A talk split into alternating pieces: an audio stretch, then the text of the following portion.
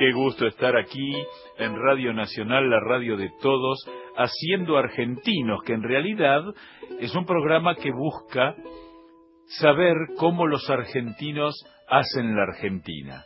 Así que desde Buenos Aires hoy vamos a estar charlando con Mario Paso, que tu nombre puede sonarte, sobre todo tu apellido, y después te vamos a contar quién es.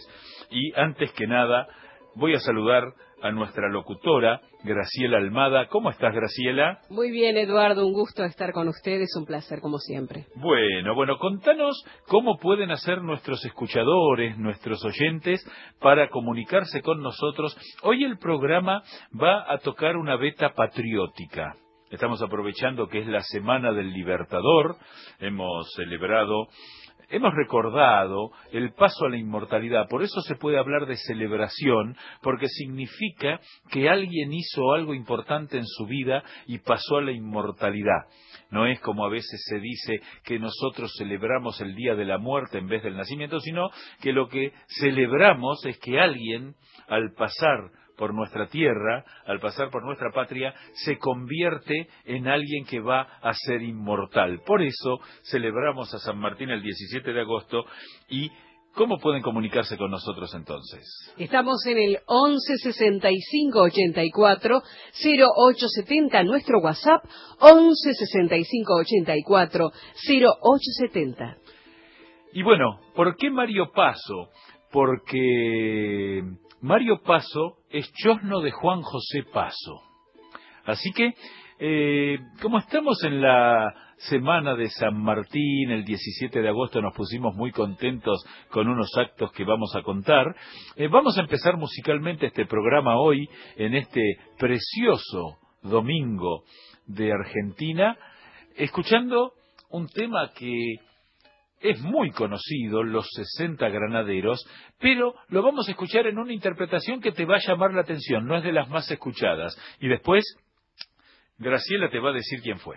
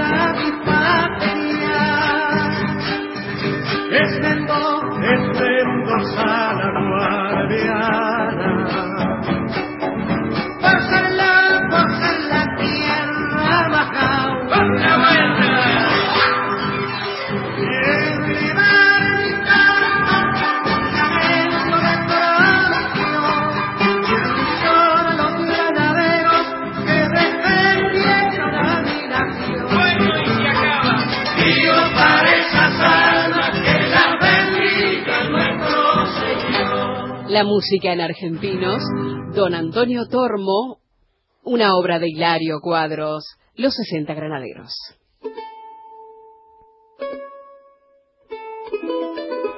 Bueno, y te prometí que estábamos, que íbamos a estar con Mario Paso.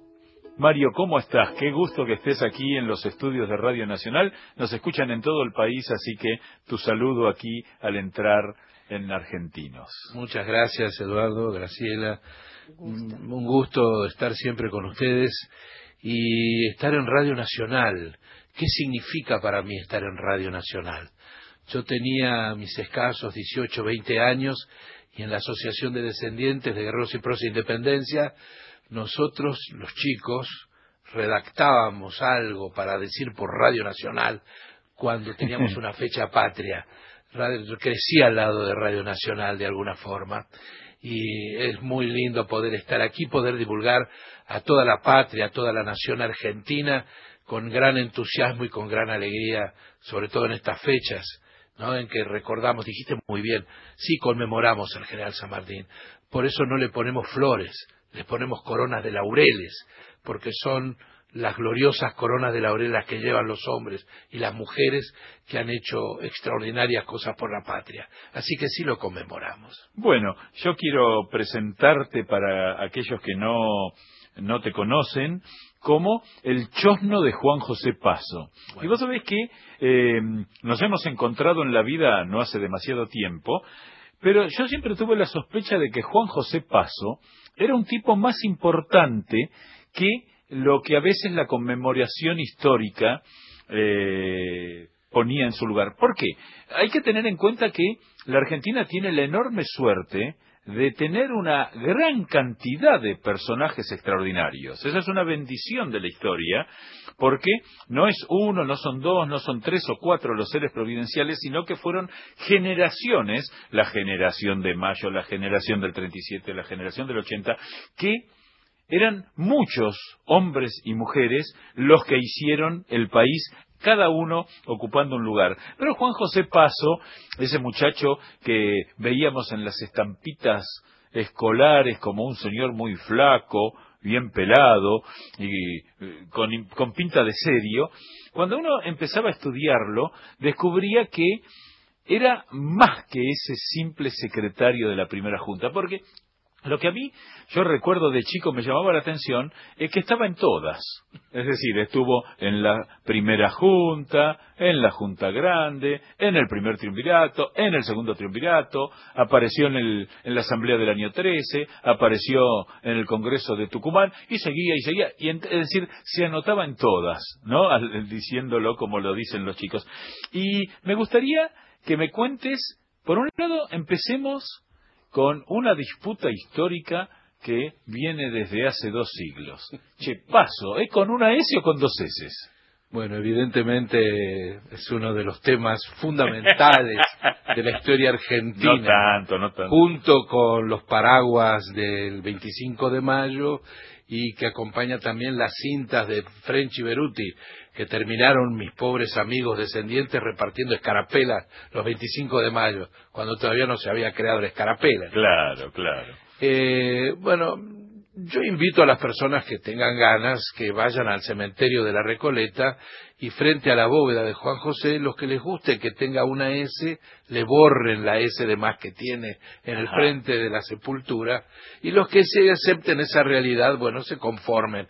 No había academia de las letras en aquella época en España.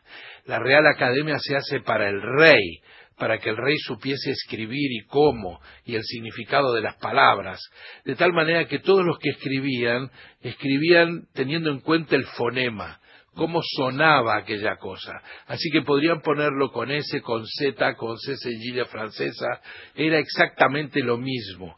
El tema de paso ocurre que además en italiano paso es algo de pasar. En cambio en español paso es el castillo, es el palacio ¿De dónde viene tu familia? de Galicia, de, la, de San Pedro de Bugarillo, en Rimas de Mar, Galicia, en la en el arzobispado de Santiago de Compostela. El, el, tío carnal de Juan José fue obispo, fue arzobispo de Santiago de Compostela. Y claro, y el tercero, ese fue el segundón. Y el tercerón vino aquí domingo y se estableció en Buenos Aires, tenía una panadería frente a San Francisco en Defensa y Alcina y tuvo varios hijos, uno de ellos Juan José, pero el misterio es decir, el padre de Juan José Paso, el prócer del Paso, el, el, prócer de las estatuas y de los libros, era panadero. Era panadero, sí, sí, sí, sí. no tenía Sí, el doble apellido como... Eh, Eso te iba a decir. Entonces no es que fue eh, una revolución de las élites. Y depende, porque ah, yo muchas veces pregunto, bueno, dígame el significado de lo que me está diciendo, ¿qué me quiere decir con élite? En realidad, quienes participaron del Cabildo Abierto del 22 de mayo fueron los vecinos. Vecinos en aquella época no era el que vivía en la puerta de al lado. Vecino, vecino era una categoría otorgada por Real Cédula de Felipe II. Era aquella persona que tenía profesión, que tenía familia, que tenía comercio, es decir, tenía responsabilidades públicas y privadas. No era una persona que, en fin, podía ser encontrada por ahí navegando y decir, bueno, venga al cabildo abierto. No, tenía que tener arraigo en Es la decir, ciudad. no era el concepto de vecindad que tenemos hoy, sino que era una categoría política y social. Correcto. No hay. Tengamos en cuenta de que para juzgar esas etapas de la historia tenemos que ir allá. No podemos trasladar esas etapas aquí y ahora. Te hago una pregunta. Eh, ¿Por qué siempre se destaca que eh, los próceres de, de la independencia del 10, del 16, eran los que estudiaron en Chuquisaca? Y ahí quisiera desmentir un poquito el término absoluto, un poco porque Manuel Belgrano, que es una figura central, no por lo militar, sino por lo político, en el 10, en el 16, él había estudiado en Salamanca, había estudiado en, en Ares, y luego Juan José Paso, que es uno de los dos secretarios de la primera junta, que después quiero que me expliques qué era ser secretario, el que tomaba nota o no, y ¿dónde estudió Juan José del Paso? Juan José Esteban del Paso. Eh, Juan José estudió en Córdoba y estudió en Chuquisaca y fue graduado en teología, en filosofía y por supuesto en derecho. En realidad Juan José era doctor en derecho, Manuel Belgrano no era doctor en derecho, era licenciado.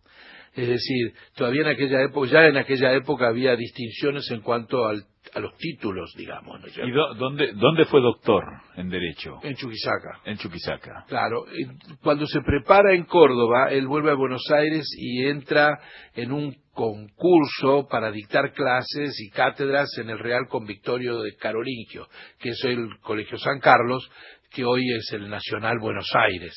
Y él le ha dado clases a numerosos eh, patriotas de, que después fueron próceres de la patria. Y esto es un tema también interesante, porque ¿qué es ser prócer? Al final de cuentas, llamamos prócer cuando vemos a alguien en un bronce o en una estatua. ¿no? Ahora, por la edad, diríamos que es probable, vos sabés si eh, como profesor del Colegio de San Carlos, eh, Juan José le dio clases a Manuel Belgrano, porque Manuel Belgrano era 12 años menor. Muy, muy, muy, mucho menor, sí, sí. Sí, evidentemente sí es probable que le haya dado clases. Hay archivo en eh, el Instituto Nacional Belgraniano, en algunos de los libros, eh, donde figuran los alumnos de Juan José. Y sí, ciertamente era muy probable que lo fuese, claro. Qué, qué Ah, interesante. Claro, es que, digamos, de algún, en algún lugar hubo un puente que unió las cabezas de todas estas personas, porque vislumbraban la posibilidad de tener un país en libertad, un país, porque hasta entonces era apenas una colonia, formaba parte de la propiedad privada del rey, no era propiedad de los españoles. El Papa, con su bula interquétera, es decir, lo que resta, cuando se descubrieron las nuevas tierras, definió que esta parte le tocaba a Portugal y esta parte a España, El- a los lo- reyes. Lo que fue el Tratado de Tordesillas. Claro que se Que concluyó con el Tratado de Tordesillas. El Papa Alejandro, Alejandro VI. que como comentario curioso era uno de los Borgia, Sí, es cierto. o de los Borja. de los ¿Eh? Borges, claro, son españoles. A ver, a ver, te- te- a ver si te gusta esta. Vos sabés que se dice que eh, los españoles, junto con los austríacos, lograron tener muy buena prensa, porque lograron convertir los eh, españoles a los Borgia, que eran los Borja, los convirtieron en italianos, con lo cual la mala prensa de los Borgia le quedó a los italianos. Claro. Y los austríacos lograron convertir a Hitler en alemán, siendo austríaco, Siendo y a austríaco. Beethoven en austríaco, siendo alemán. Siendo alemán. Manejaban bien eso, ¿no? Manejaban Una los medios de comunicación. y a eso tenemos que aprender nosotros también. Bien. Y entonces, eh, contanos eh, en la tradición familiar, porque a mí lo que me gusta y lo que valoro, lo que valoro mucho es que eh, vos sos el presidente de la Asociación Fundadores de la Patria. Correcto. ¿sí? Asociación que acaba de ser distinguida como de interés cultural por la ciudad de Buenos Aires, lo será sin duda prontamente por todo el país, porque eh, ustedes se sienten familiares de los próceres. ¿Qué es ser familiar de un prócer y qué es un prócer? Vos Claro, empezaste con Claro, ese es el tema. ¿Qué es un prócer? Digamos, cada vez que yo entro a los colegios y converso con los alumnos sobre este tema, se quedan abismados porque no tienen de dónde agarrarse. Le preguntan a los docentes, bueno, ¿y ustedes qué opinan? ¿Qué es un prócer? Prócer es una persona ordinaria que ha hecho algo extraordinario por la patria, por sus convicciones, en bien de la humanidad, en bien de un país. Eso es un prócer. Por lo tanto, no hay que buscar muy lejos, ni en las estatuas ni en los bronces, porque alrededor de cada alumno están los docentes que son verdaderos próceres. He visto maestras con sus alumnos llevar bolsas de manzanas a la mañana, ya tiene estos cinco años la anécdota, pero vale para tenerlo en cuenta, para repartir entre sus alumnos porque no habían desayunado. Entonces, para mí, esas personas que entregan todo de sí son próceres, los modernos. No, necesitaban cargar una espada o tener un, un himno. Ahora, Juan José, en, en el caso de Juan José Paso, la familia, eh, no todos se interesan en, las, en la- los próceres, ¿eh? no todos se interesan en sus ascendientes, pero los que así lo hacen tratan de investigar y de buscar y de digamos, de abrir un poco las cabezas para que la gente se entera qué es lo que fueron, qué es lo que hicieron.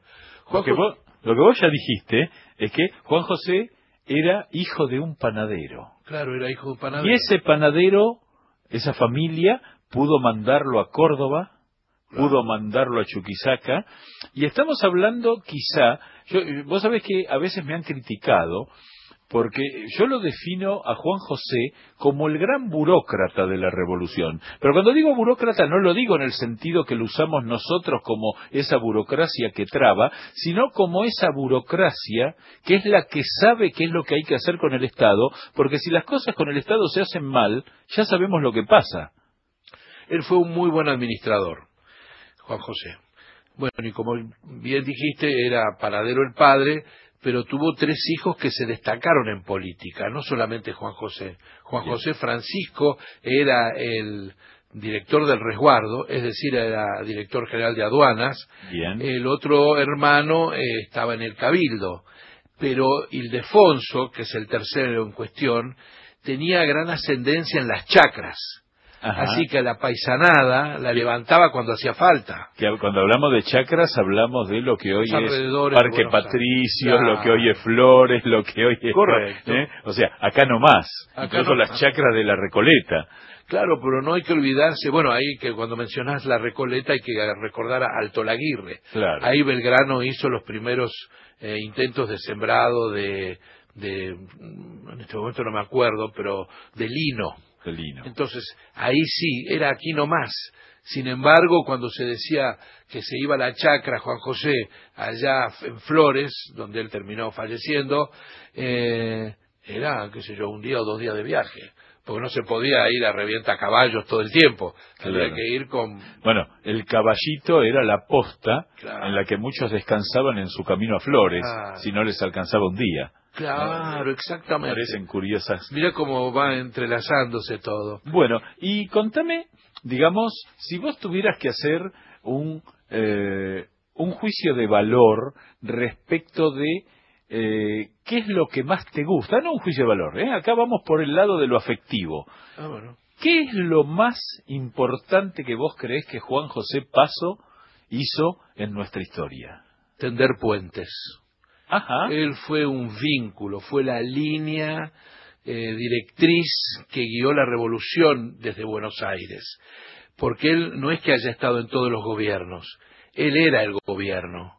Él era, era el eje central de gobierno. Cuando en el segundo triunvirato se le había ofrecido el cargo de vocal a San Martín, San Martín declinó y lo apoya a Juan José. Es decir, Eso no se sabe. hay un, hay un reconocimiento Eso es cuando se produce esa... 8 de octubre El 8 de octubre del 12, que algunos hablan de golpe de Estado, que suena muy grande, otros hablan de revolución, sí claramente era una vuelta de tuerca dentro de la revolución. Pero seguro, era Sí. un movimiento militar, cívico-militar, que dijo el triunvirato no funciona más de esta manera, hay que poner buenos administradores. Y los buenos administradores, desde luego, lo encabezó Juan José. Ahora, estamos hablando de que San Martín llega acá a principios del 12 y ya a mediados del 12 había descubierto la capacidad de gobierno de Juan José. sin duda alguna. Le habían ofrecido a él ser vocal y él se inclinó por apoyarlo a Juan José. De tal manera que él fue, eh, digamos, el primer renunciamiento de San Martín, vamos a decirlo así, ¿no? Porque además él no solamente vio que este grupo de gente tenía mejores perspectivas para el gobierno, sino que además él ya tenía su propio proyecto o estaba elaborando su propio proyecto y el haberse quedado en Buenos Aires le iba a impedir cumplirlo. No se olviden que San Martín tenía ya en mente eh, la, la idea de que había que declarar la independencia. La palabra independencia ya estaba como objetivo. Había que producir los medios, los métodos para llegar a eso. Estamos aquí en Argentinos por Radio Nacional, la radio de todos. Eh, sabemos que nos escuchás en Jujuy, sabemos porque el otro día alguien nos dijo lo lindo que había sido escuchar este programa haciendo la quebrada de Humahuaca. También sabemos que nos escuchan por Entre Ríos. Le mandamos un saludo a los uruguayenses, que son los del lado del río Uruguay. Eh, nos escuchan en Mendoza, nos escuchan en el sur del país. Así que eh, te cuento que estamos con Mario Paso, chosno de Juan José Paso, haciendo un poco la historia de los que hicieron la Argentina. Vamos a escuchar un tema musical que tiene que ver con esta semana de San Martín y disfrútalo.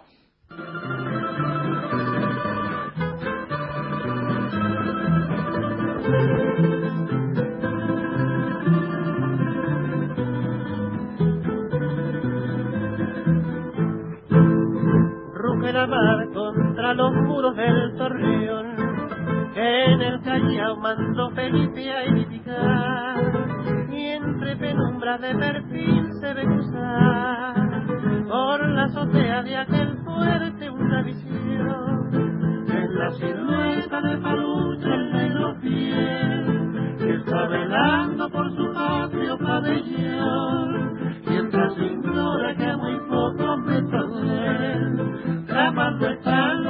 están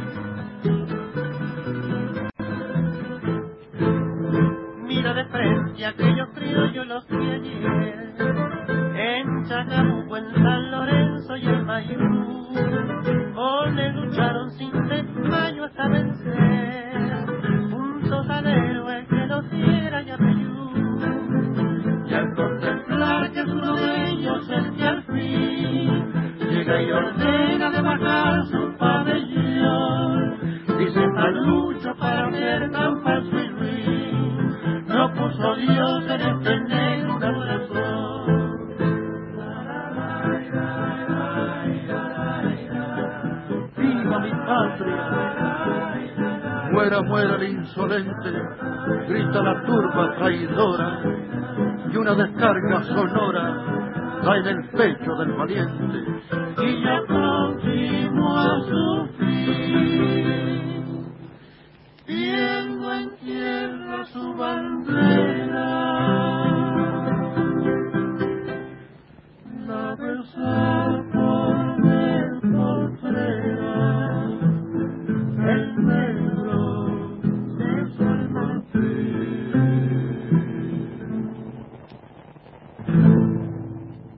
La música en argentinos, los trovadores de Cuyo haciendo esta obra con letra de Fulginiti y música de Agustín Magaldi, El Negro de San Martín. Argentinos por Nacional, 80 años.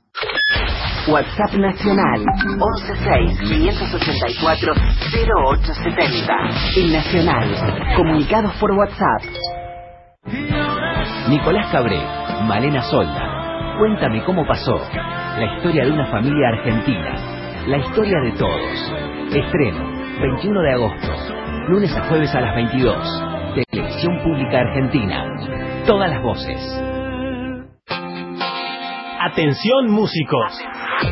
El Instituto Nacional de la Música se encuentra realizando charlas. clínicas de perfeccionamiento y talleres gratuitos en todo el país, Ya visitamos 24 provincias, donde más de 13.000 músicos participaron de estas actividades. donde se otorgan herramientas prácticas para una formación integral del músico. Conoce nuestra agenda y participa de estas actividades gratuitas. Informate a través de nuestras redes sociales y el sitio web www.inamu.musica.ar.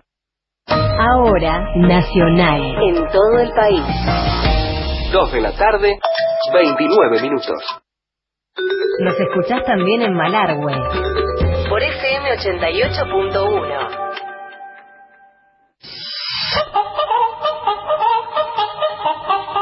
Nunca dejemos de ser chicos.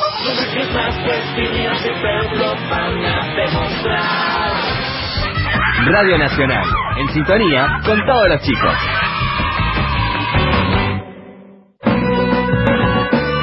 Teatro por la Identidad 2017 presenta Idénticos, lunes de julio y agosto a las 20 horas. Multiteatro, entrada gratis. Teatro por la Identidad, no los dejemos con la duda.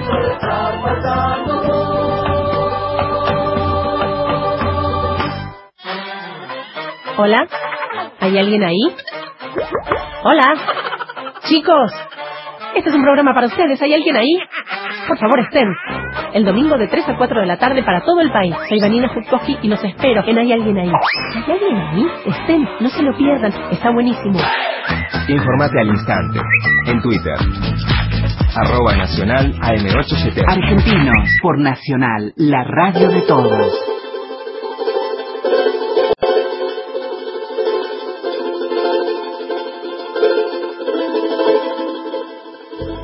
En este apacible domingo tan bello en todo el país, seguimos charlando con Mario Paso. Y quedaron algunos temas pendientes porque, eh, por un lado, eh, quedó pendiente que nos digas qué es la Asociación de Fundadores de la Patria, Asociación Fundadores de la Patria, quedó pendiente eh, qué era ser secretario en la primera junta. Y ciertamente no era sentarse en la rodilla de Saavedra para tomar nota. No era para eso. No, no era para eso. Claro, había dos secretarios. Ustedes deben haber escuchado muchas veces cuando juran los ministros en Sí. Casa de Gobierno, dice ministro, secretario de Estado para la cartera de, y a Ajá. continuación lo dice. Y Juan José Paso era secretario de Estado para la cartera de Hacienda. Es decir, fue el primer ministro de Hacienda que tuvo cuando la Argentina todavía no había país, sino que eran las provincias unidas del Río de la O Plata. sea que tenía que administrar dinero que no existía. Y tenía que administrar dinero, yo no sé si no existía tanto, porque todo lo que existía ya quedó en, los, en el tesoro del- de la Junta, digamos, ¿no? Bien. Eh, Vir- Virrey Cisneros se fue con lo que tenía en el bolsillo, claramente. Y le dieron pensión los de la Junta a la esposa de Cisneros, Ah, para que vos. pudiera sobrevivir en el Río de la Plata. Ah, mira vos, no se conoce, me, me encantan estas anécdotas. Sí, afortunadamente. O sea que fueron caballeros. Adversarios, eh, perfecto, perfecto. Caballeros. ¿no? Bien, bien, bien. Siempre que tengo una siempre que tengo una duda de cómo actuar en determinada ocasión respecto de tal o cual tema, me hago la pregunta y en general se la hago a San Martín. ¿Qué hubiera hecho el general San Martín en esta oportunidad?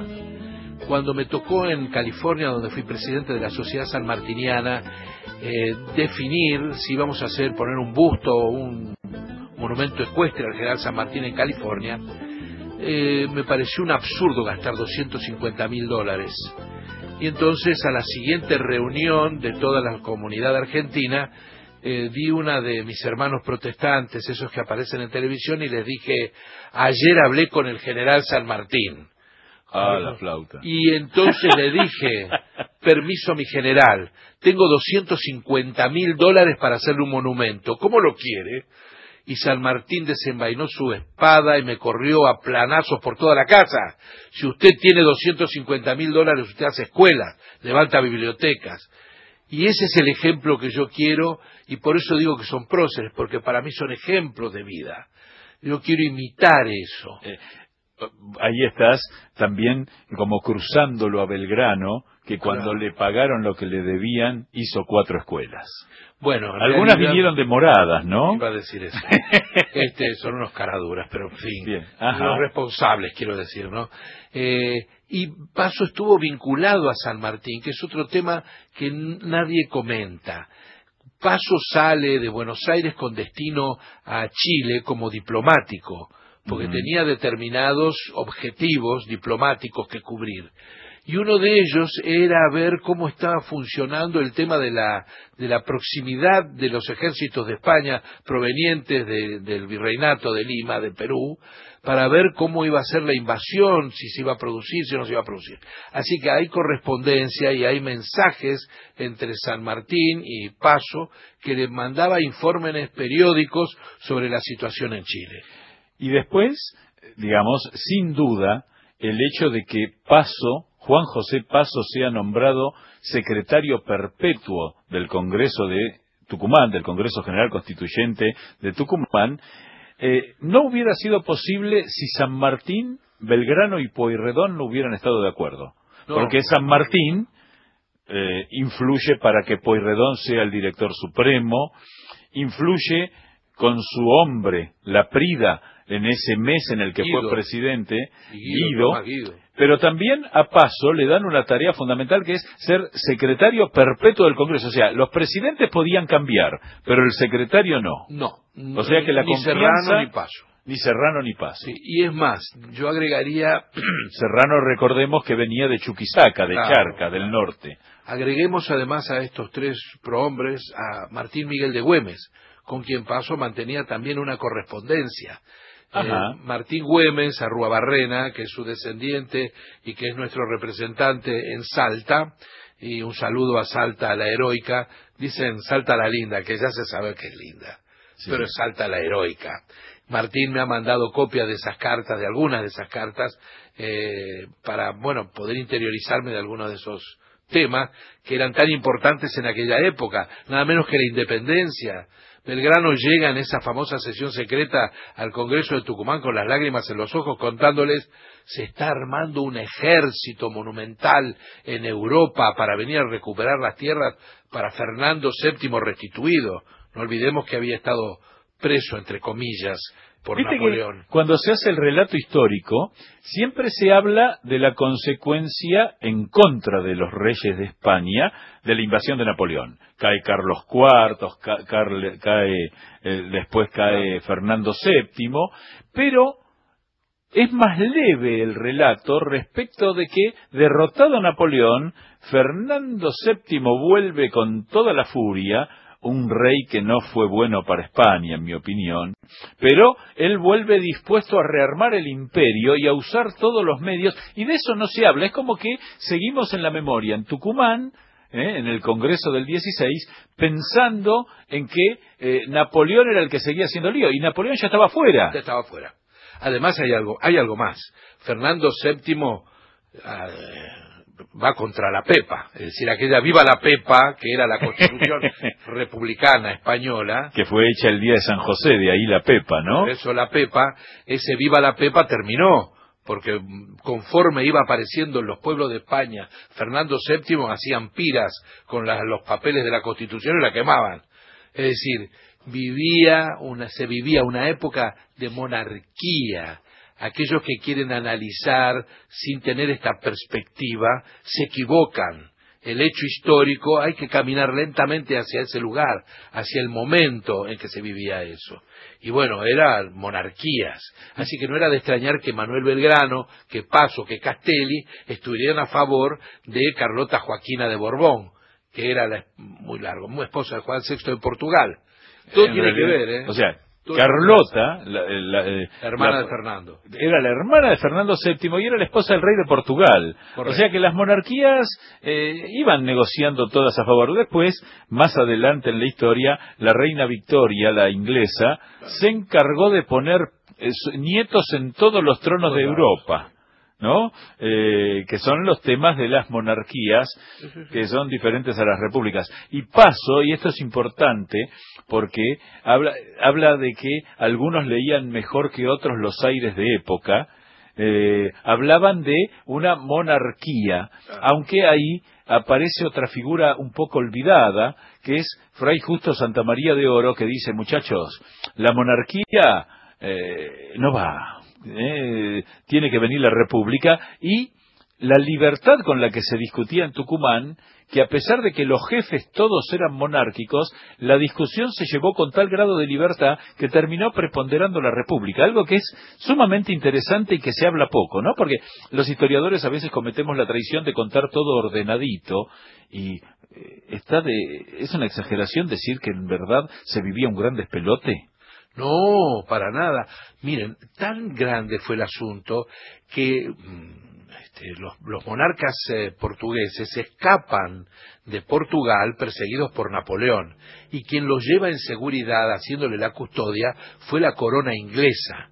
Cuando se asientan en Salvador, que lo rechazan y después se van a Río de Janeiro, la corte, y muere María la Loca, Juan, eh, Juan VI de Portugal asume como rey y emperador del Brasil, el hijo, mejor dicho, él fue rey de, Portugal, y él tenía la influencia clara de la corona inglesa, porque cuando, después de haber fracasado en las invasiones inglesas, cuya derrota de inglesa acabamos de conmemorar en estos días, el 12 de agosto, el 12 de agosto, los ingleses empujan a Juan para que mande un ejército y también termine derrotado en Ituzaingó. No conforme con esto. Pero mira que ahí me estás pegando un salto interesante.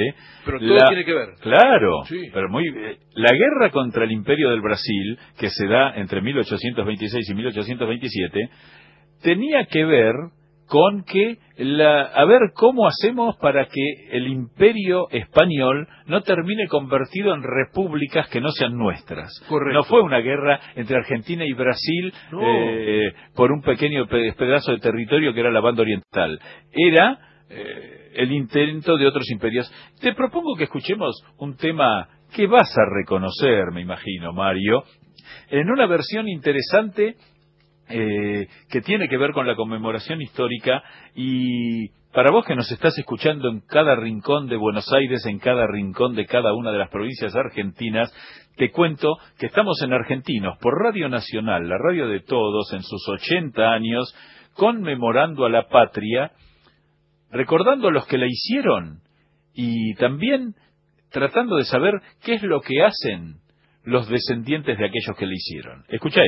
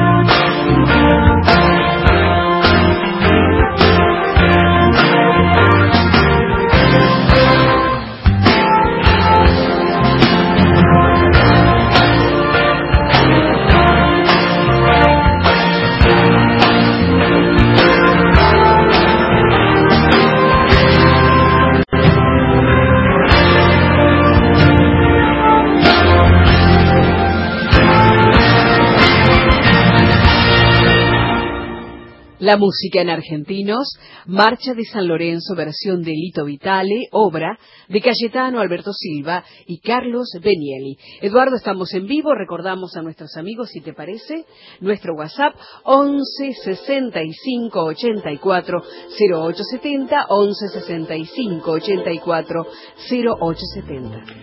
Seguimos aquí con el placer de la visita de Mario Paso, que si recién nos comenzás a escuchar, te cuento que es el chosno de Juan José Paso. Bueno, ahora quiero hablar de vos, eh, Mario, quiero que hablemos de lo que están haciendo ahora la, la Asociación Fundadores de la Patria, que es una asociación relativamente nueva, estaban las tradicionales, ¿no? La de los descendientes de los la Asociación de Descendientes de Guerreros y Próceres de la Independencia Argentina y Sudamericana se funda en el año 66. En el sesquicentenario de la revolución, de la independencia. Correcto. Y yo fui miembro desde esa época, así que ya tengo 51 años de actividad en asociaciones patrióticas. Y eh, esta asociación se inspiró también en otra que, había, que era, había sido fundada por la señora Mercedes Pujato Crespo de Camerino Bedoya, mucho más antigua, por supuesto. La asociación eh, funcionó bajo la presidencia de la señora Fernández Cordero, después de José Matías Apiola, y la tercera comisión yo fui vicepresidente de la institución pero de a poco se fue diluyendo porque eran personas muy mayores y bueno, ya no había mm, condición. Estaba Silvia Saavedra Lamas de Puyredón, en fin, había personajes de, alto coturno, como se diría en la época, ¿no? Después explicas lo que es coturno, por favor. Y entonces el tema es que eh, fue perdiendo un poco la cosa. Un día, 22 de mayo de 2009, en el Cabildo de la Ciudad de Buenos Aires, me reencontré con Marcelo White Puyredón, estaba Lo French, estaba Beruti, estaba Manuel Belgrano, en fin, María Cristina Moreno, y otra vez nos pasamos las tarjetas. Bien. Pasaron dos o tres semanas y yo digo, confieso, ¿no? Digo, voy a ver qué capacidad de convocatoria tengo. Y entonces empecé a llamar uno por uno y nos tuvimos la primera reunión. Y en esa reunión planteé ya la necesidad de crear una institución, porque, en fin, nos llamaban de los diarios, de las revistas y todo eso, y eran todas cosas aisladas. No había, no un criterio uniforme, pero sino una estrategia uniforme para divulgar lo que se estaba corrompiendo, que se estaba diluyendo, que era la historia fundacional de la patria. Entonces propuse que nuestra institución se llamase Fundadores de la Patria y que tuviese como objetivo reivindicar los valores de los hombres y de las mujeres que actuaron entre las invasiones inglesas y la batalla de Ayacucho en 1824, es decir, en el periodo más glorioso de América, que fue el periodo de la independencia y así nos estamos, estamos trabajando en eso. Y contame, eh, vos estuviste esta semana en San Lorenzo recordando a San Martín. ¿Y qué, cuáles son las acciones? Pero lo interesante es que ustedes no son un grupo de nostálgicos de sus ascendientes próceres, sino que trabajan y mucho haciendo la conmemoración histórica de una manera muy especial. Quiero que me cuentes eso. es algo práctico. Claro, nosotros hemos recorrido desde el 2010 hasta ahora eh, escuelas de frontera en Salta y Jujuy hasta Tierra del Fuego. Nos han invitado pensando que éramos eso, un grupo de nostálgicos vestidos de traje que íbamos a posar para fotos al lado de estatuas. Y en realidad éramos un grupo de personas que creíamos en lo que hacíamos y que queríamos divulgar a, a través de todos los medios de comunicación a nuestro alcance la obra, la vida, el ejemplo y la vocación de servicio de esos hombres y mujeres que fundaron la libertad y la independencia de medio continente. En San Lorenzo, invitados por el intendente una vez más, que agradezco muchísimo, y la profesora Nancy Skursky, que es la que organiza todo, la gran maestra, y bueno, hemos recorrido tres escuelas. Y en cada escuela vamos un grupo y les contamos lo que sabemos de, de esos hombres y mujeres y agregamos, ese es un gran valor agregado, anécdotas de familia ¿eh? Entonces convocamos la atención de los chicos y es extraordinario. Nosotros pensábamos que eso iba a ser suficiente. a los chicos saben lo que más le atrae es la presencia viva y real del descendiente, porque muchos piensan que bueno, esos seres eran intocados, no tuvieron esposas, no tuvieron hijos, no tuvieron nada, y han sido personas, otra vez lo digo, ordinarias, que han hecho cosas extraordinarias, y también tener hijos, y aquí estamos nosotros para probarlo, ¿no es cierto? Y contame, eh, porque es muy interesante lo que contás respecto de eh, esa repercusión inesperada, ¿no? Porque las instituciones logran mantener su vigencia cuando eh, se logra la sorpresa, pero no de los que están afuera, sino de los que están adentro. Es decir, ustedes fundaron esta asociación Fundadores de la Patria con una intención que después se fue resignificando. Sí, porque, veamos, yo soy periodista hace 43 años, de los cuales 20 como corresponsal extranjero, y algo debo haber aprendido en todo ese tiempo. Y una de las, una de las cosas que aprendí es que la gente, las autoridades o las personas que son representativas o las personas famosas tienen que producir el hecho que le interese a la comunidad. Yo puedo poner todo un equipo de difusores que si, no si realmente no interesa a la comunidad, ella le va a dar la espalda. Es decir, si el difusor no logra transmitir algo de pasión, no no, hay difusor, no hay difusor que funcione. No, no es un comunicado de prensa, no es un informativo, es algo más intenso, como vos bien dijiste, es algo de adentro. Y a través de todos estos medios de comunicación a nuestro alcance, nosotros empezamos con el diario La Nación, que resulta que publica, la primera publicación dice, bueno, algo inédito, paso presidente, Saavedra secretario. y le llamó la atención. Esa misma sonrisa tuya la ha tenido muchísima gente y empezaron a buscarnos, a preguntarnos, ¿y ustedes quiénes son en definitiva, no? Porque llevan el apellido. Hoy día es muy muy gracioso en el buen sentido de la palabra que el presidente del Instituto Nacional Belgraniano sea Manuel Belgrano. Claro, Manuel. primero es un gran amigo. Nosotros nos tratamos de hermanos, en realidad. Manucho es el vicepresidente de la asociación. Ya fue presidente antes de mí. Y él es eh, actualmente vicepresidente primero. Y Marcelo White Puyredón Saavedra Lamas es el eh, vicepresidente segundo y el secretario general es un pariente mío, vive el nepotismo, ¿no? Mariano Paso Viola, pero él es Paso con una S. Mira vos. Claro, y entonces, de alguna forma, además de su extraordinaria idoneidad para llevar adelante la Secretaría, que no es perpetua, no te la creas, eh, ciertamente eh, queremos darle a conocer a la gente que los pasos con una S o con dos somos la misma familia, no hay ninguna diferencia, no son errores, no son distinciones, es que unos lo escribieron con una S y los otros escribieron con dos. Y contame eh, porque lamentablemente el tiempo es tirano, sabes, en los medios de comunicación, pero eh, ¿cómo puede hacer la gente en común para conocerlos? ¿Cómo puede hacer la gente para comunicarse y qué planes tienen para el futuro? Bueno, para comunicarse con nosotros es muy sencillo porque hay que recordar la palabra fundadores de la patria, arroba gmail.com, fundadores de la patria. O si no, el teléfono el 4703-1132. Tomó nota, como decía Lita, ¿no? Sabés que tenemos mensajes de nuestros oyentes. Ah, Así es, Eduardo. Nos escribe Edith de Capital que los nos escucha siempre, dice él, por supuesto, y hoy con esta visita muy encantada, abrazo y felicitaciones. También nos escribe Héctor desde San Luis, me encanta el programa, Eduardo, gracias también por la música y el invitado. Soy Héctor de Mendoza, pero radicado en San Luis. Muy bien, bueno, viste que es cierto que nos escuchan, ¿eh? Pero por supuesto que sí. Y bueno, ¿y qué, tienen pensado para los próximos tiempos?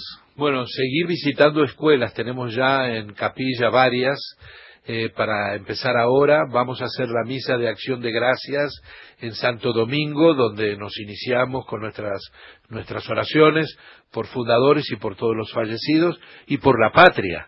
Así que también vamos a tener eh, una novedad, no sé si decirla. Del, de- de- tírela. En Tucumán se está formando una asociación nueva de fundadores de la patria. Así que estamos muy entusiasmados también con eso. Bueno. Y bueno, Y una de las cosas que también puede ser una sorpresa es que estamos pensando en hacer visitas guiadas Sí, en el claro, cementerio claro, de la Recoleta, donde delante de la tumba de esos gigantes eh, su descendiente nos va a contar algo. Así que Claro. todo eso, yo te quiero agradecer enormemente que te hayas venido, que un domingo hasta ahora no es sencillo, así que eh, el agradecimiento es do- doble, eh, que cuentes con tanta pasión todo lo que haces, cuentes con pasión lo que fue la vida de aquellos hombres y mujeres que hicieron el país. Y si te parece bien, hay un hombre al que yo le tengo un enorme respeto porque es un veterano de guerra, que utiliza la virtud que Dios le dio, que es una voz extraordinaria, y para cerrar este programa de hoy en Argentinos, por Radio Nacional, la radio de todos, que ya sabés que se escucha en todos lados, nos despida con una canción patriótica que se canta muy poco y es bellísima. Y en esta semana de San Martín, ¿qué te parece si lo escuchamos a Darío Volonté, veterano de guerra de Malvinas, hombre que se hundió que fue náufrago del crucero General Belgrano, haciendo este himno a San Martín, lo escuchamos y ya nos despedimos.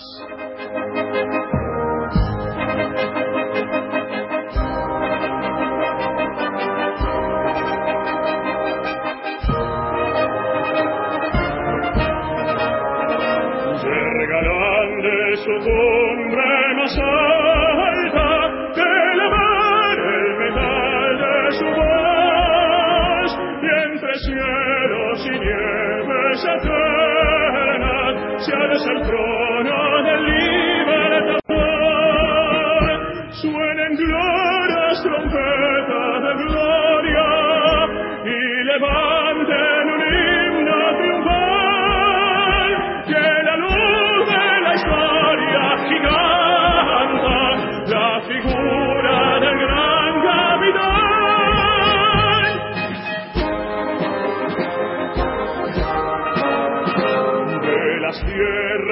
Plata Mendoza de Santiago a la Lima gentil fue sembrando en la yuca laureles a su paso triunfal San Martín San Martín el Señor en la guerra por secreto Escuchábamos a Darío Volonté, himno a San Martín.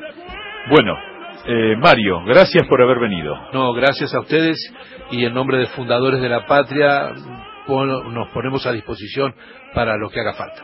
Muy bien, hemos hecho argentinos este domingo, nuestra locutora Graciela Almada, nuestros operadores de siempre, Mauro Torres e Ignacio Guglielmi, en la producción, Hugo Gullman, el gran Santiago Pfeiffer, y un gusto estar aquí en Radio Nacional, la radio de todos, haciendo argentinos. Gracias, chau.